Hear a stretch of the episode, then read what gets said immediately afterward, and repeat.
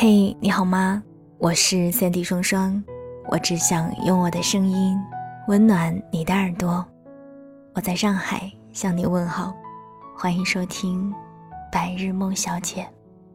今天白日梦小姐依旧想跟你分享一个故事，与其说是故事，不如说它是一篇给大人看的童话故事。这个故事的名字叫做《糖果屋》。它的作者是思南指南，希望这个甜甜的故事可以伴你入睡。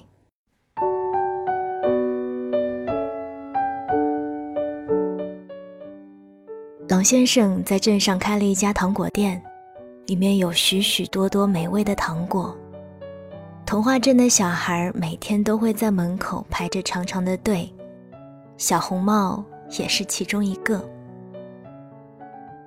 狼先生，狼先生，今天的糖果还有吗？小红帽在柜台前面踮起脚尖问道。狼先生站在高高的糖果柜台后面，身边摆着许许多多的玻璃罐子，里面放着晶莹的，好像宝石一般的糖果。糖果还有很多，你要哪一种？狼先生看了他一眼，回答道。小红帽扭扭捏捏地拿出一枚铜币。我，我要最便宜的那个玻璃糖。哦，对不起，那个已经卖完了。狼先生摇了摇头，小红帽失望地离开了。第二天，去给外婆送东西的小红帽又来晚了。他站在狼先生的糖果屋面前。委屈的都要哭出来了，然后他就真的哭了起来。不要哭了，狼先生有些手足无措的从柜台走了出来，笨拙的蹲下身体，伸出手给他看。这个糖果给你，不要哭了好不好？不行，妈妈说不能随便拿别人的东西。小红帽抽噎着说：“那你明天去森林里面帮我采些花回来当报酬好了。”小红帽不哭了，眨着眼睛问：“可以吗？”狼先生松了口气，赶紧把糖果塞到他的手里：“当然可以啊！”谢谢狼先生。我一定会给你摘来森林里面最漂亮的花儿。小红帽高高兴兴的回答，一蹦一跳的跑远了。狼先生蹲在原地看着他的背影，叹了口气：“啊，我果然还是对喜欢糖果的女孩子没有办法。”第二天一早，小红帽早早的起了床。戴上自己最喜欢的那顶红帽子，蹦蹦跳跳地朝森林的方向去了。到了森林的入口，小红帽突然停下了脚步。森林那么大，我要是不知不觉地迷路了怎么办？小红帽想了一会儿，决定把午餐的面包撕成小块，撒在路上。这样，他回来的时候就能顺着面包屑一路回来了。想到办法的小红帽高高兴兴地踏进了森林，一路走，一路撒面包，然后他找到了一大片花田，开开心心地采起花来。等采完一大把花，小红帽正准备回家，却发现自己撒下的面包屑。已经被森林里的小鸟吃得一干二净了。迷路的小红帽只好在森林里游荡着，想要找到回家的路。很快天色就暗了下来，森林里面黑漆漆的，小红帽不由得害怕了起来。这个时候，他看见了一栋房子，房子的窗户透出温暖的光芒。小红帽开心地朝着房子跑了过去，走到近处才发现，这是一栋全部由饼干和糖果组成的屋子。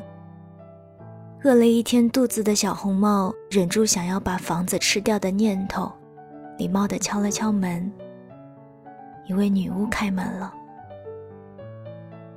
哈，原来是这样啊！你进来吃点东西吧，明天早上我再送你回去。听完小红帽的遭遇，女巫同情地把她迎进了门，并且给她倒上了一大杯的热可可。附带一碟美味的曲奇饼干。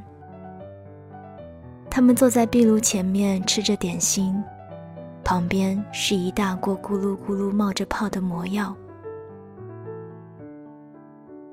我做的糖果是想给所有喜欢糖果的人吃，不想拿来卖钱，所以只能靠卖魔药挣钱了。女巫不好意思地朝小红帽解释。然后小红帽知道了，女巫本来有个男朋友，他们都是糖果学院的优秀学生，关系很好，但是在毕业的时候分手了。他说：“我们只会做糖果，不靠糖果挣钱，靠什么？”女巫羞涩地笑了笑。分开以后，我发现他是对的，所以就自学了魔药。想等到攒够了钱再去找他，告诉他，现在我们可以在一起了。但是女巫毕竟不是魔药学校毕业的，魔药的销路很不好，什么美人鱼啊、王后啊，都爱找专业人士，所以到现在也没有攒够钱。第二天，小红帽被女巫送到了森林门口。开心的小红帽和女巫告了别，捧着一大束鲜花朝糖果屋走去。狼先生看到小红帽很吃惊。昨天你的家人说你没有回去，你到哪里去了？我昨天在森林里面迷路了，一位好心的女巫姐姐送我出来的。小红帽高兴地向狼先生描述了自己的迷路之旅。听完以后，狼先生沉默了，转身锁上店门，接过小红帽的花，就朝森林走了过去。小红帽在后面问：“狼先生，你要去哪里？”狼先生头也不回：“去告诉一个人，我们两个人，只要有一个人挣钱就足够了。”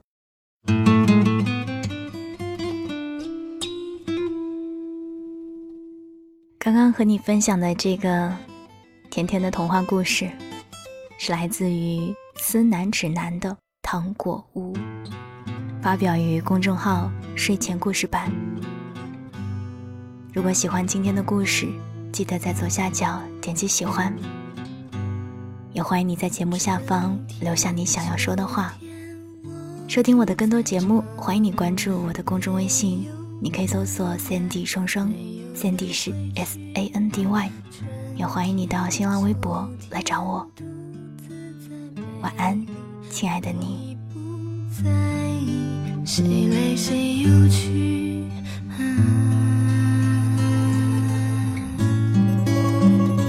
你是春天